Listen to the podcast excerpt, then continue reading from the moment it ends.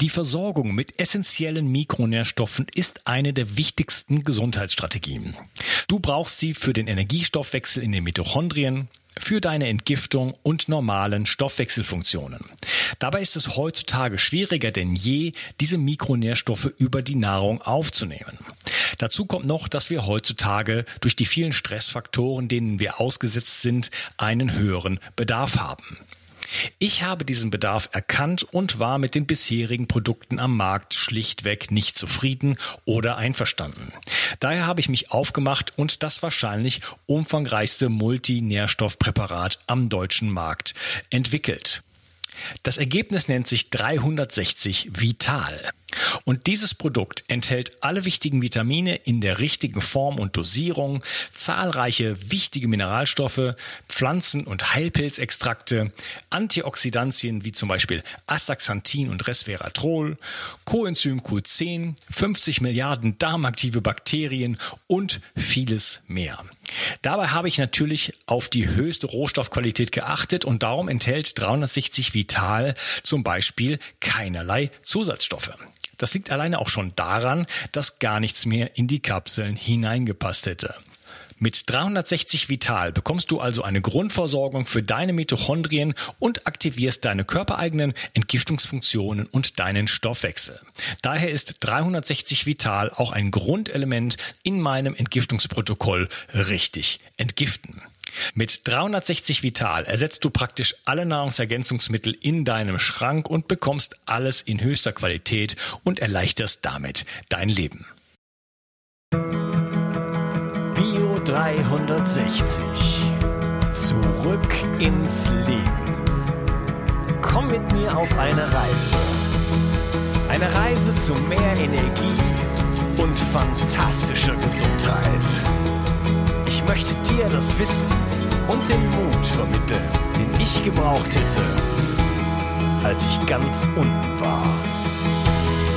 Dabei will ich dir helfen, wieder richtig in deine Energie zu kommen. Zurück ins Leben. Hallo ihr Lieben und herzlich willkommen zu Bio 360. Das ist der zweite Teil von meinem Gespräch mit Jörg Fuhrmann. Hallo Jörg.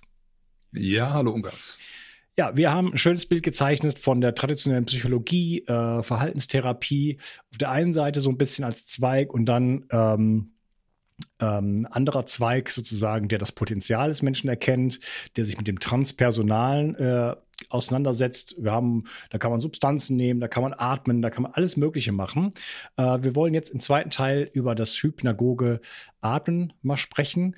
Äh, wo kommt das denn her? Vielleicht fangen da noch mal an. Also ich hatte ja schon im, ähm, im Intro gesagt, das ist das ähm, ähm, sagen wir mal kurz das, das Wort, äh, das holotrope Atmen, daher kommt es eigentlich her. Von wem kam das und wie, wie, wie ist jetzt der Weg und was ist vor allem die, was ist, ist das Potenzial von dem holotropen Atmen und wo sind dann auch die ähm, Schwierigkeiten, die du erkannt hast? Ja, also mit den Substanzen nehmen, das ist, ähm, muss ich gleich dazu sagen, das ist nach wie vor auf dem Index. Im Regelfall, es gibt nur wenige Länder, wo da was legal läuft. Natürlich wird da immer irgendwo was gemacht in äh, Wald und Wiesen. Ja, Holland zum Beispiel kann man hinfahren. Ja, genau. Holland oder Tschechoslowakei zum Beispiel oder Portugal und so. Kann man ja, hatte ich auch genau. eine Frau hier im, im, Podcast, also kann man ganz schön äh, in einem Zentrum äh, psychologisch ja, ja, genau. betreut und so, ne? Also, genau, genau, ja. ja. Oder weiter weg irgendwo in Jamaika oder so gibt es Sowieso. So ja, Mex Mexiko und Südamerika und so. Ja, ja okay, also anyway. Ähm, ja, die, die, äh, natürlich gibt's mittlerweile auch Forschung im Bereich äh, MDMA, da ist ja auch, gibt's ja auch Leute, die da jetzt Zulassungen haben, Ketamin und so weiter, wird auch mitgearbeitet in manchen ärztlichen Praxen. Ähm, ja, gut, also die transpersonale Psychologie hat dann nach dem Verbot der äh, Sachen, die es da so gegeben hat in den 60er Jahren, LSD und so weiter, ähm, ganz stark damit begonnen, eben Wege zu suchen, ähm, ja, auf anderem Wege, sage ich mal, substanzfreien Wege, diese Erfahrungsräume auch zu öffnen. Hans-Karl Leuner zum Beispiel, der auch mit LSD viel geforscht hat, der hat dann das katatome Bilderleben entwickelt. Das geht, das ist eher so eine Art hypnotisches äh, Verfahren. Und der Stanislav Grof zum Beispiel hat eben das holotrope Atmen entwickelt. Die, äh, der Claudio Naranjo, der in dem Bereich auch viel geforscht hat, hat äh, dann ganz viel mit der Enneagrammarbeit gemacht. Also da gibt's gibt's dann also die Leute haben alle irgendwie was äh, eigenes dann in der Richtung nachher gemacht. Und ähm, ja, das besagt holotrope Atmen, da bin ich halt auch über viele Jahre ausgebildet worden beim äh, Groff-Training. Und ähm, ja, bin der Facilitator halt. Okay, vielleicht kurz nochmal zurück. Substanzen, ja. LSD, äh, Psilocybin, Mescalin, ähm, Ayahuasca, solche mhm. Dinge. Warum, äh, was kann man damit therapeutisch machen? Also ich meine, da ist ja bekannt, in den 60er Jahren hat man ja damit geforscht, Leary und solche Leute. Was ist so mhm. das Interessante daran?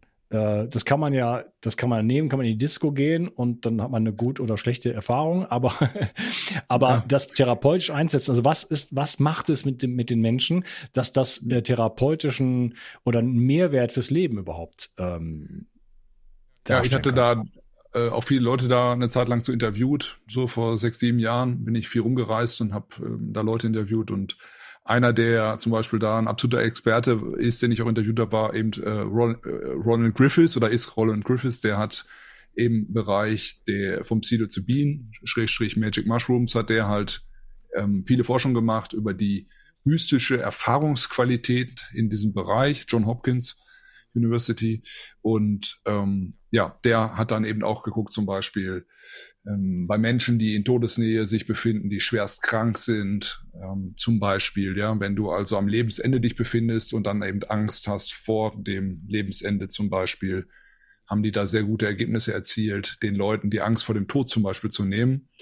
Oder eben halt ganz klassisch hat man halt auch ähm, jetzt gerade mit MDMA zum Beispiel, aber auch mit Psilocybin Forschung gemacht im Bereich der posttraumatischen Belastungsstörungen bei schwerst traumatisierten ähm, Kriegsveteranen in den USA vor allen Dingen.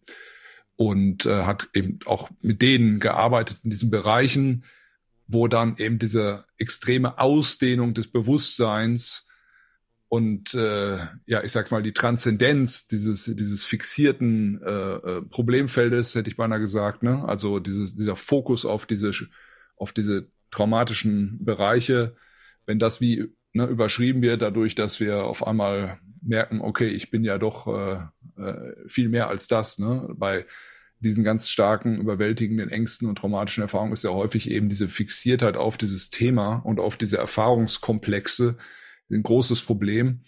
Und äh, durch diese Erfahrungsdimension, die dann entsprechende Substanzen aufmachen, ähm, wo, wo man auf einmal realisiert, realisiert, man ist ja viel, viel mehr als das. Man ist vielleicht sogar potenziell das Universum.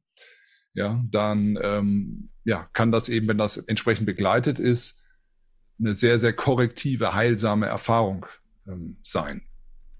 Und äh, das Spannende ist halt, dass diese Erfahrungsräume halt auch eben über andere äh, Wege erreicht werden können. Da gibt es ja auch vergleichende Studien von Langzeitmeditierenden im Zen-Bereich, die dann auch Psilocybin nehmen und vice versa oder DMT oder ne, was auch immer.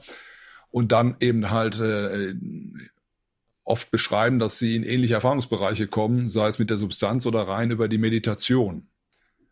Mit der Substanz geht's in der Regel dann halt eben schneller, zuverlässiger und ähm, ist einfacher, wie soll ich sagen, abrufbar. Ne? Nur ist es vielleicht halt eben eine Trainingsfrage. Ne? Ich hatte mal, als ich Re genau. Reiki-Initiation hatte, eins und zwei, das war in Cusco. Cusco ist ein Kraftort, also Peru. Ja. Da hatte ich unfassbare Visionen, also wirklich in 3D, ja. äh, auch wirklich sehr bedeutungsschwanger ja. und so. Ähm, also das wäre, das äh, also das war noch, wird über irgendwie LSD oder so fast hinausgehen, weil es ganz klare ja. Bilder waren ne? und ja. äh, sehr emotional und so weiter. Ja. Ist aber auch nicht was, was ich so anzapfen kann. Ne? So oh, mache mach ich jetzt mal. Ne? Das hat auch immer viel, wie du gerade schon gesagt hast, mit den Feldern zu tun. Also ich habe äh, diverse Erfahrungen auch in Europa gemacht, in Holland und, und bin dann äh, nach Südamerika und habe da im Urwald dann äh, ähnliche Erfahrungen gemacht. Und, und äh, das war was völlig anderes. Und das haben auch viele Leute hinterher so beschrieben, ne? dass sie das, äh, dass es so ist, weil das da eine ganz andere Wirkung hat in diesem Kontext, wo es auch eigentlich herkommt. Ne? Ja, genau. Und ich glaube sowieso, ich bin ja auch ein Freund, ein Verfechter des Pilgerns. Ich habe ja viele Pilgerwanderungen gemacht, also länger äh, dann alleine in Isolation, ohne Handy und so. Ne? Und ähm, auch da kommt man in solche Prozesse rein. Und es braucht einfach seine Zeit. Und das ist auch, wenn du glaub, in so eine Reise machst, bist du ja letztendlich auch wie auf einer Pilgerwanderung. Es kommt mal darauf an, mit was für ein Bewusstsein man das macht. aber äh, potenziell könnte das zumindest so sein. Goethe sagte vor der italienischen Reise, wenn ich nicht wiedergeboren zurückkommen kann, was soll das Ganze dann so sinngemäß, ne? Das heißt also, könnte auch eine Fahrt nach Italien, könnte das auch schon sein, ne? diese, mit dieser Mentalität, sage ich mal. Und ähm, ja, wenn ich mich dann in ein entsprechendes Feld hineinbegebe mit einer bestimmten Bewusstheit, einer bestimmten Intention oder Absicht und mich dann auf diese Prozesse einlasse, die dann kommen, dann kann potenziell alles ein Gefährt sein. Da, dahin. So.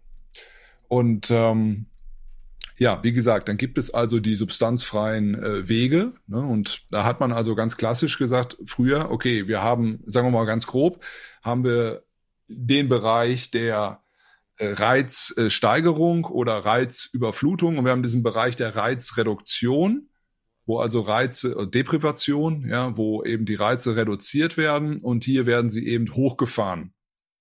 Sprich eher das Sympathikotone und eher das Parasympathische so.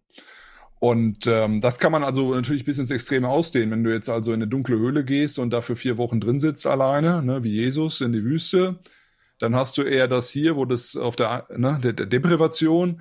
Und wenn du halt jetzt, ich sag's mal, äh, äh, was weiß ich, sieben Tage am Stück ohne äh, Essen oder irgendwie was äh, in den Bergen anfängst da zu trommeln und zu tanzen und was weiß ich, äh, zu schwitzen und dich extremen Zuständen auszusetzen, ja, in Nepal haben wir mit äh, kochendem Wasser, äh, wurden wir da überschüttet und solche Scherze. Also ja, nach, nach Wanderungen da auf den Berg, der ziemlich erschöpfend, die, was ziemlich erschöpfend war und so, ähm, dann dann kommst du auch in so Bereiche rein. Also es, es gibt da unterschiedlichste Wege und es gibt jetzt nicht den einen Weg. Und für mich, ähm, für mich war das, äh, ich habe mich auch viel, wie gesagt, mit Schamanismus beschäftigt und das ist halt der ekstatische Weg, also dieser dionysische Weg, würden die Griechen sagen. Die Inder nennen das dann halt Shiva. Ne? Und ähm, der shivaistische Weg, der dionysische ist halt in der Antike das ekstatische, ähm, was uns in unserer Kultur ein Stück weit abgeht. Die Italiener und die Spanier haben da etwas mehr von. Ähm, wir äh, nördlich der Alpen haben da recht wenig von. Das heißt, wir drücken auch die Emotionen runter und äh, schlucken alles immer runter so irgendwie. Ne? Und das, das sieht man ja auch, da gibt es auch diesen doofen Spruch, der, ne, der, warum gibt es in Deutschland keine Revolution? Weil, ne, äh, wenn die, Deu wenn die auf dem, Bahn, auf dem Bahnsteig stattfinden würde, müsste der Deutsche erst noch die Fahrkarte vorher kaufen. So, ne? Ja, irgendwie, ne? War, war, war, das bei den Germanen auch schon so oder ist das irgendwie nee, mit, nee, nee, nee, auf keinen Fall. Also da hatten die Römer, äh, äh, haben das beschrieben, dass sie vor allen Dingen auch von den germanischen Frauen extreme Angst hatten. Da hatten sie teilweise mehr Ängste vor als vor den Männern. Ähm, ne, wie, ist denn da, wie ist denn da das, wie ist, denn, wie ist es denn da, da, dann dazu gekommen, so? Na gut, die Römer waren halt militärisch einfach extrem überlegen, ne? Ja, ja, aber wieso hat sich das, äh, der Charakter sozusagen der, der, der ah, nordischen ja. Völker so geändert? Das ist eine gute Frage. Also ich denke, das hat was mit der, mit der Okkupation dann einfach zu tun und dann der sukzessiven, wie soll ich sagen, Umerziehung. Ne? Die haben ja angefangen dann die, also die Römer haben das dann sehr gut erkannt, dass sie dann also ihre Gottheiten installieren, indem sie halt die Plätze der altangesessenen Kulturen dann übernehmen und dort eben ihre Gottheiten hinpacken, die heiligen Haine fällen und so weiter. Ne? Das hat man ja also, ähm, das, vor allen Dingen ist das unter, unter äh, den Christen nachher ja vor allen Dingen Bonifaz und so weiter haben das ja noch weitergetrieben dann. Und äh, diese Plätze so synkretisch zu übernehmen. Nämlich gesagt, okay, euers ist total schlecht, sondern die haben das so, ne, das hat man in Südamerika ja auch mit dem synkretischen Christentum so gemacht, dass man das immer wieder verkoppelt hat mit den einheimischen äh, Geister und, und Dämonen glaub, äh, glauben. Ne? Mhm. Und ja, also als Beispiel aus der äh, Sommersonnenwende wird dann, äh, ich weiß gar nicht, wie das auf, in Deutschland heißt, äh, San Juan, also Johannesfest oder so, ne? Das ist am 24. Juni. Äh, Wintersonnenwende, äh, Geburtstag meiner Tochter ist dann vielleicht Weihnachten. Ne? Also gibt mhm. immer so Alternativen dann dazu, ne? Ja, genau. Und so und kann man dann sukzessive Salamitaktik quasi ja, richtig. die Kultur unterhöhlen.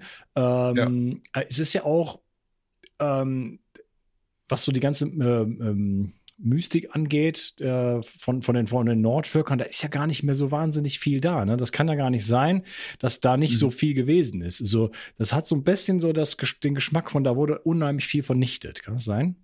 Richtig. Ja, das ist eine, ähm, der größten äh, kulturellen Vernichtungen, die je stattgefunden hat. Also im, im, im Großen und Ganzen. Ja. Es hat ja dann auch bestimmte Kulte gegeben, wie der Mithras-Kult zum Beispiel. Ähm, das war eher so ein, so ein römischer Soldatenkult, der dann hier auch angesiedelt war. Auch das ist alles äh, hinterher vernichtet worden, also wiederum vom Christentum später.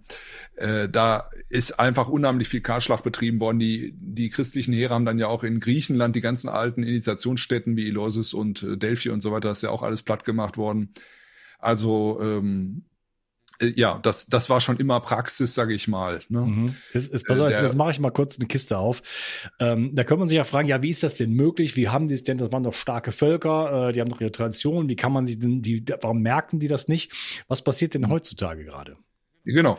Also das kann man da sehr gut dran sehen. Also ne, wenn man da äh, auf so ein Land ein paar Bomben abwirft und so und dann äh, wird da hinterher was Neues installiert, und dann wird das wieder aufgebaut und dann muss man halt einfach die, die Lizenzen an entsprechende Abteilungen rausgeben, die dann nur noch äh, das berichten dürfen, was man gerne hören möchte. Und so kann man Leute natürlich auch über einen gewissen Zeitraum X dann auch konditionieren. Und das äh, hast du ja in den letzten Jahren auch gut gesehen, wie einfach das eigentlich geht, ja.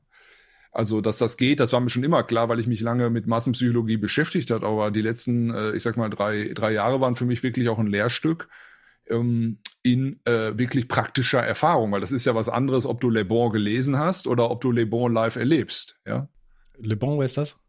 Ähm, Gustav Le Bon, der hat äh, vor 100 Jahren hat er eben das äh, ein Standardwerk über die Massenpsychologie geschrieben.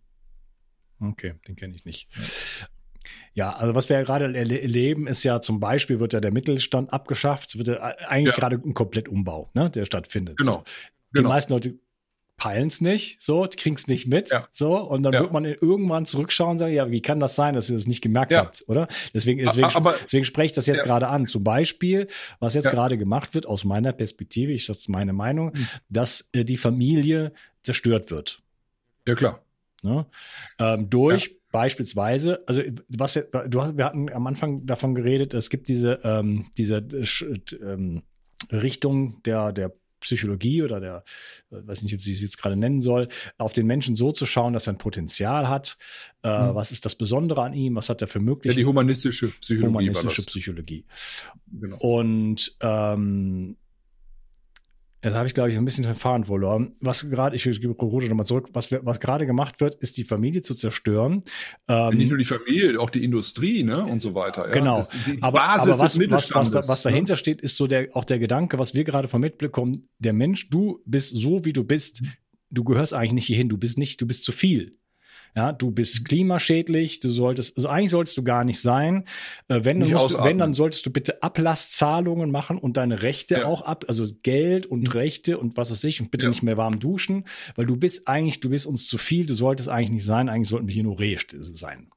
Mhm. Ja, und die dürfen auf keinen Fall genau, gegessen das, werden. Ja, das ist halt, äh, das, das ist wirklich interessant. Ne? Das, ähm, ich hätte das vielleicht auch noch angesprochen. Mh, hm, das ist mir auch sehr aufgefallen in den letzten Jahren, wie die gerade komischerweise jetzt gerade diese ganze transpersonale Psychologie Schiene auch und auch die psychedelische Szene von dieser ganzen Ideologie, ähm, die eine kollektivistisch-sozialistische Ideologie auch ist, gekapert worden ist. Äh, da fragt man sich auch, das sind, also mir sind da jetzt Leute bekannt, die haben Dachverbände gegründet, auch für, äh, was weiß ich, psychedelische äh, Substanzen und so weiter, wo man sagt, okay, die haben ihr ganzes Leben lang alles konsumiert, was es auf dieser Erde gibt, nicht nur einmal, ja. Und die sind voll, äh, voll in diesem, in diesem Ding drin jetzt, ne? Voll in diesem Fahrwasser, in dieser Vogue-Geschichte und so und äh, kriegen da das überhaupt nicht mit auf dem, haben das überhaupt nicht auf dem Schirm, was die Folgen sind. Ich empfehle diesen Leuten, würde ich mal empfehlen, äh, Hayek zu lesen, Der Weg zur Knechtschaft. Da steht das nämlich alles schon drin. Ja, und äh, es gibt genügend andere Leute, ähm, Ökonomen, die aus den letzten 100 Jahren diese ganzen Sachen protokolliert haben, vorhergesagt haben und es passiert immer wieder, äh, mit jeder Generation neu hat man den Eindruck, die den Horror äh, der, was weiß ich, der Gulags oder äh, Pol Pot und Mao und so weiter nicht selber erlebt haben. Äh, und und es, sie haben alle immer irgendwelche hohen und ehren Ideale und es führt immer ins genaue Gegenteil, nämlich äh, in totale Verarmung, in äh, äh, Kollektivismus und äh, Mord und Totschlag. Ne? Ja. Die und das hat Hayek auch schon beschrieben und, und Mises und andere haben das auch beschrieben. Das muss dahin führen. Das ist die, also entweder stehst du für die Freiheit ein oder du kommst da an. Das ist, äh, Paul Watzlawick hat das auch so gesagt, wer seine Meinung absolut stellt, endet, äh, landet am Schluss immer bei äh, Stacheldraht und äh, Lager. Ne? Ja. ja. Äh, diese Walk-Begegnung, äh, Bewegung, das ist ja keine Bewegung, das ist ja Quatsch. Das ist ähm, mhm. installiert. Wenn, wenn, man, wenn man mal schaut, äh, das wird gepusht Stimmt. von, das ist ja jetzt von der Deutschen Bahn über irgendwie äh, ja, ja, ne, von den von den NATO-Grünen gar nicht natürlich nicht zu reden. Die sind natürlich da dafür sozusagen engagiert worden, gecastet. Aber äh, Facebook und die, und so wie sie alle heißen, Big Tech, ja, Google, die pushen das halt ohne Ende. Unter anderem die, die Regierungen sind dabei die alle letzten Endes auf, na, wer steht dahinter so? Das ist die große Frage. Da stehen die großen Investoren hinter. Ja. Äh, jetzt haben wir gerade die Twitter-Files gehabt, ja. Mal wieder in Mainstream überhaupt gar nicht vorgekommen. Eine der spannendsten Sachen, die jetzt Stimmt. in letzter Zeit mhm. überhaupt passiert sind, äh, wo man also. Da, da ist ja nichts Neues bei rausgekommen. Hat der Mainstream gesagt, ne? Ach so, okay. Ja, äh, gut, es ist jetzt nicht unfassbar überraschend, aber also Elon Musk, den ich ansonsten äh, nicht so gut leiden kann, wegen verschiedener Dinge, äh, mhm. der macht jetzt aber mal irgendwie, jetzt muss ich ihn dann auch irgendwie dafür preisen, äh, hat jetzt einfach diese Firma gekauft. Ich weiß nicht, wie ja, ja. wie man es zugelassen hat, aber er hat dann einfach alles auf den Markt geworfen, ein paar Journalisten hingesetzt und gesagt, ihr, ihr könnt jetzt einfach alles reinhauen, schaut, schaut, euch die Archive an und, und veröffentlicht das. Ist interessant, das. Ne? Und was rauskommt, dass in, bei der CIA 80 Leute gearbeitet haben, die sozusagen da äh, ganz massiv ähm, Politik gemacht haben bei Twitter. Ne? Ja. Und bei Trump FBI, zum ne, Beispiel ne? hat sich herausgestellt, da gab es keinerlei Verstöße. Das hat man selbst bei Twitter so gesehen. Man hat ihn einfach abgesägt wegen Politik, weil äh, diese, diese, diese ganzen äh, Institutionen, also jetzt Twitter und so weiter, die, die Geheimdienste und wer bezahlt die? Mhm. Ja, äh, diese mhm woke, linke, wie auch immer, das, was man heute Link nennt, das ist ja Quatsch, das heißt, früher war links ganz anders. Aber mhm. äh, zum Beispiel die Demokraten äh, sind halt einfach total favorisiert und da werden halt, dann hat man, sieht man halt, dass die Wahlen dann auch äh, da massiv manipuliert werden. Über Twitter, Google, Facebook, da kann man die ganzen Leute, die äh, auf der Kippe sind, massiv gut erreichen. Ja? Mhm. So. Das heißt, wenn ich jetzt sage, ich bin jetzt 18 äh, und sagt, ich, die, ich mag die Natur und äh, so und wir sind, äh, wir sollten vielleicht die Natur nicht kaputt machen, ne? dann stehe ich quasi, werde ich manipuliert von diesen Kräften, die wir gerade, die ich gerade angesprochen habe, die versuchen, mich vor den Karren zu spannen und mich dazu benutzen, wie so ein Traktor durch, durch, durch die Kultur zu fahren, durch die, äh, durch die Gesellschaft zu fahren und da alles kaputt zu machen, was, was nur geht. Und dann klebe ich mich an irgendwelche was weiß ich was dran und so. Ne? Mhm. Ähm, das ist also ein gewollter Akt, meiner Meinung nach, das ist meine Interpretation, der, der gewaltsamen Zerstörung von, äh, von Gesellschaft und von, von Familienstruktur, letzten Endes in die Totalisolation, Nanoisierung, Zersplitterung von allem, äh, wo man dann natürlich die, die einzelnen Teile sehr leicht aufheben kann und äh, damit machen kann, was man möchte. Wort ja, das Sonntag. ist in der Tat ein, ein, ein, großes Problem, weil wir leben ja sowieso schon in der absoluten Vereinzelung und der moderne Mensch hat sowieso diese Entwurzelung schon erlebt. Ja, also, also hat, bringt das eigentlich mit in sich, ja, weil, ja, man, jeder ist da 24-7 am Malochen und ich weiß nicht was und die, die, die Verbindungen zu den Menschen rumrum werden immer dünner und Bindung ist ein ganz wichtiges Thema dabei und gerade diese Generation jetzt auch, die sehr früh dann in, in, den ersten drei Jahren in die Kitas abgegeben wurden und so weiter, die, äh, wo jeder Zweite eine, äh, eine Scheidung hingelegt hat, äh, äh, familiär und so weiter, die sind ja alle auch bindungstraumatisiert. Und das wird dann natürlich so, Menschen, die das als Grundstruktur mitbringen, sind auch sehr leicht manipulierbar und massenpsychologisch äh, dynamisch entsprechend konditionierbar. Und äh, das hat mich in der Tat, jetzt sind wir ein bisschen von der Urspragestellung abgekommen, aber in der Tat hat mich diese Frage äh, auch massiv beschäftigt, gerade in den letzten Jahren. Ähm, wo, vor allen Dingen, wo ich gesehen habe, wie viel Leute in gerade in diesem Bereich der humanistischen und transpersonalen Psychologie damit umgefallen sind und auch wie wenig sich da positioniert haben. Ich war ja da einer der wenigen, die da auch äh, ziemlich früh äh, Stellung bezogen haben und wurde dann ja auch als Schwurbler und was weiß ich was bezeichnet. Und mittlerweile hört man komischerweise nichts mehr. Und ich habe auch von diesen ganzen Leuten nicht von einem einzigen Mal irgendwie äh, eine äh, Korrektur gehört im Nachgang. Ja. Ne? Also ja, da haben ja ganz viele. Das war also das war schon faszinierend. So, wo sind die Intellektuellen, oder? Oder genau. Äh, und, und dann genau. äh, bei der Influencer-Kampagne, also mit PF, ja. Also das ist ja, ja. unglaublich, welche Musiker zum Beispiel ja. Äh, sich da in den Dienst gestellt haben. Ne? Also das ist, die Liste ist echt lang. So. Und das sind wirklich Leute auch dabei, wo man sagt, ey, äh, wie, wie heißt jetzt, weiß ich nicht, Wolfgang Niedecken oder so, solche Leute, ja, ja. Ne? Also die irgendwann mal ganz was anderes verkörpert haben, die sich jetzt da auf die, auf die Payroll ja. sozusagen, auf die Propagandaliste, so als Propaganda, als Tr Trompete sozusagen äh, mitverheizen lassen, so, ne? Ja, das hat der Arno Grün sehr schön beschrieben. Er hat dann also auch gesagt, ähm, die, oder hat das so rausgearbeitet in seinen Büchern, der Wahnsinn der Normalität, der Fremde in uns und so weiter, hat das sehr gut beschrieben, wie der Mensch der autoritäre Charakter nannte äh, Fromm das. Ähm, oder der Automatenmensch hat er auch dazu gesagt, der Fromm, ähm, der sich quasi, äh, äh, der, der sein wahres Selbst, seine Essenz, um die es ja eigentlich ging in dieser ganzen humanistischen transpersonalen Psychologie, verleugnen musste im Laufe seiner frühen äh, Bindungserfahrung, ähm, der bildet also so ein aufgehofftes falsches Selbst aus. Und das ist immer äh, korrumpierbar. Das sind dann also die Leute, die sind die netten Nachbarn und immer der saubere und der gute, äh, pflichtbewusste und so weiter. Und im nächsten Moment äh, massakriert er da äh, auf dem Vorplatz, äh, auf dem Marktplatz 20 Frauen mit einer Uniform an und man fragt sich, hä, der war doch immer so nett.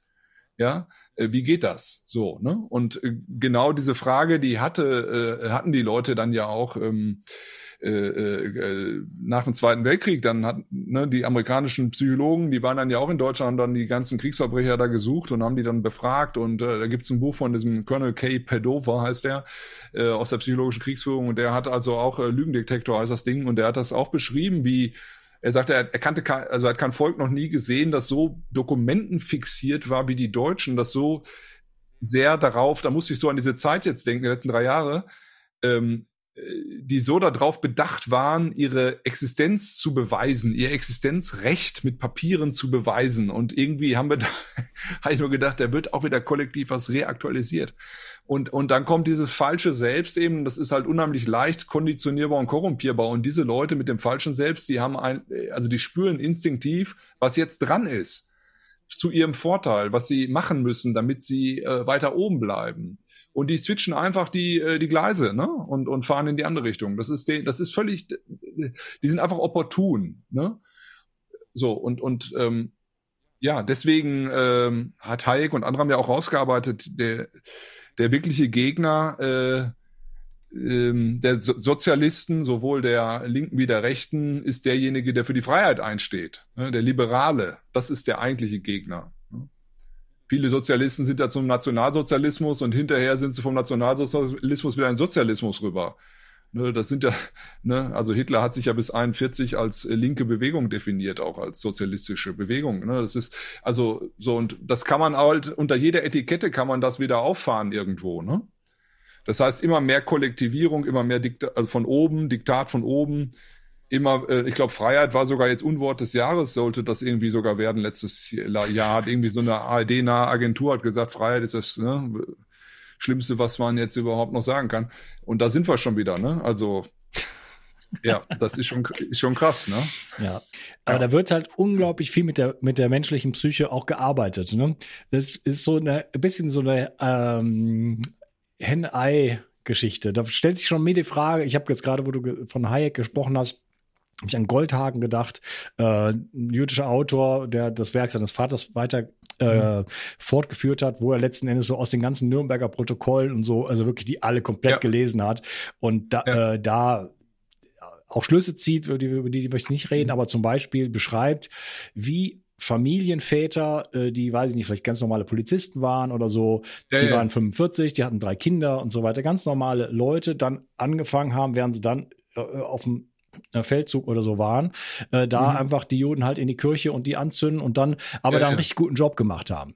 Ne? Mhm. Also nicht so irgendwie so, ich habe dich nicht gesehen da, du bist unter der Bank, ich habe dich nicht gesehen, sondern die da den, Letz Bits, den letzten Juden da rausgezogen haben aus den Kellern. Ja, das sind diese Eichmann-Typen, ne?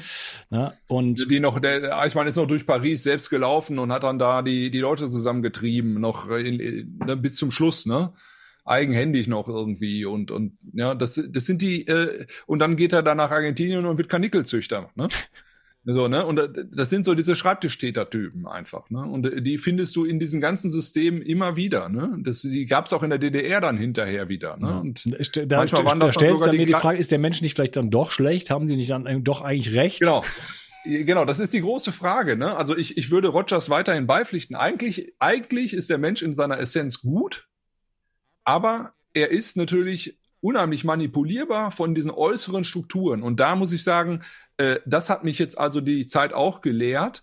Hat die transpersonale Psychologie wenig bis keine Antwort drauf, weil sie zum Beispiel auch einseitig die ganze New Age-Ära, die ganze 60er, 68er Zeit äh, naiv idealisiert und dann in so einem äh, äh, Spiral Dynamic grünen Mem hängen geblieben ist, wo alles irgendwie wir, ne, so, so auf so einer Gleichheitsebene da äh, äh, verarbeitet wird und ähm, eigentlich brauchen wir eine andere Ebene auch da, wo dann zum Beispiel auch zum, diese konservativen Strömungen äh, oder die liberalen Strömungen, die libertären Strömungen, die für Freiheit eintreten, mit enthalten sind und ein viel weiteres Wissen über Massenpsychologie, Konditionierung und so weiter. Das fehlt ja ganz vielen Leuten, habe ich den Eindruck. Auch zu, sogar den Psychologen fehlt das. So, ich sag mal, ähm, ja, in der Zeit jetzt, ne, es gab nicht so ganz viele, die da war, äh, irgendwie die Rang und Namen hatten. Äh, es gab den Ruppert, es gab den, Marz, den, den Hüter und, und dann hört es auch schon fast auf, die ne, da irgendwie was äh,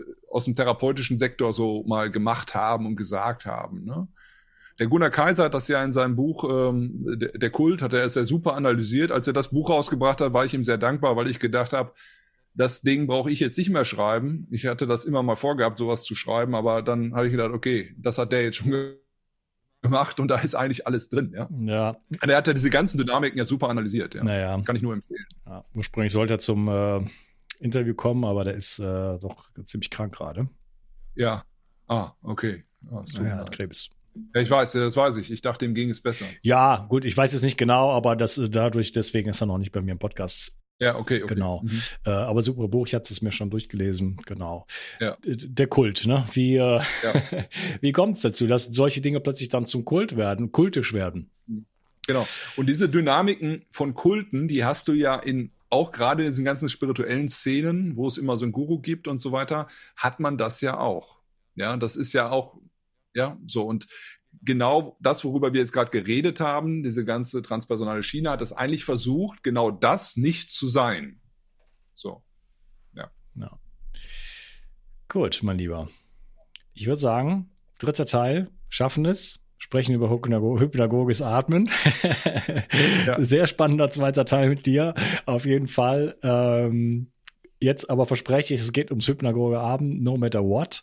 Äh, schön, dass du dabei warst und äh, ja, bis zum nächsten Teil. Mach's gut. Ciao. Ciao. Unsere Böden haben immer weniger Mineralstoffe und Vitamine. Gleichzeitig benötigen wir durch unseren modernen Lebenswandel immer mehr Vitalstoffe, um unsere Gesundheit zu erhalten. Selbst gutes Biogemüse hat heutzutage weniger Nährstoffe als noch zu Omas Zeiten. Das liegt mitunter auch daran, dass auch im Bioladen Produkte angeboten werden, die teilweise schon Tage alt sind und somit an Vitalität verloren haben. Mit dem Greenie Garden gibt es nun die Möglichkeit für jedermann, gesundes und vitalstoffreiches Gemüse in den eigenen vier Wänden ganz einfach wachsen zu sehen. Auf nur einem halben Quadratmeter kannst du die Ernte eines 60 Quadratmeter Gartens bekommen. So gelangen frische Kräuter, Blattgemüse, Tomaten, Zucchini und so weiter direkt auf deinen Teller. Und das alles in einem Drittel der normalerweise benötigten Zeit. Das so durch deine Hände entstehende gesunde Gemüse enthält ein Vielfaches der Nährstoffe im Vergleich zu Gemüse aus dem Supermarkt oder sogar Bioladen. Das stärkt nicht nur deine Gesundheit, sondern auch die Gesundheit deiner Kinder oder Enkel. Auch für eine gute Entwicklung des Gehirns sind Mikronährstoffe essentiell. Lokaler und saisonaler kann man nicht mehr essen. Werde Teil der grünen Revolution und sichere dir jetzt deinen Greenie Garden für zu Hause. Bio 360. Zurück ins Leben. Komm mit mir auf eine Reise. Eine Reise zu mehr Energie und fantastischer Gesundheit. Ich möchte dir das Wissen und den Mut vermitteln, den ich gebraucht hätte, als ich ganz unten war. Dabei will ich dir helfen, wieder richtig in deine Energie zu kommen. Zurück ins Leben.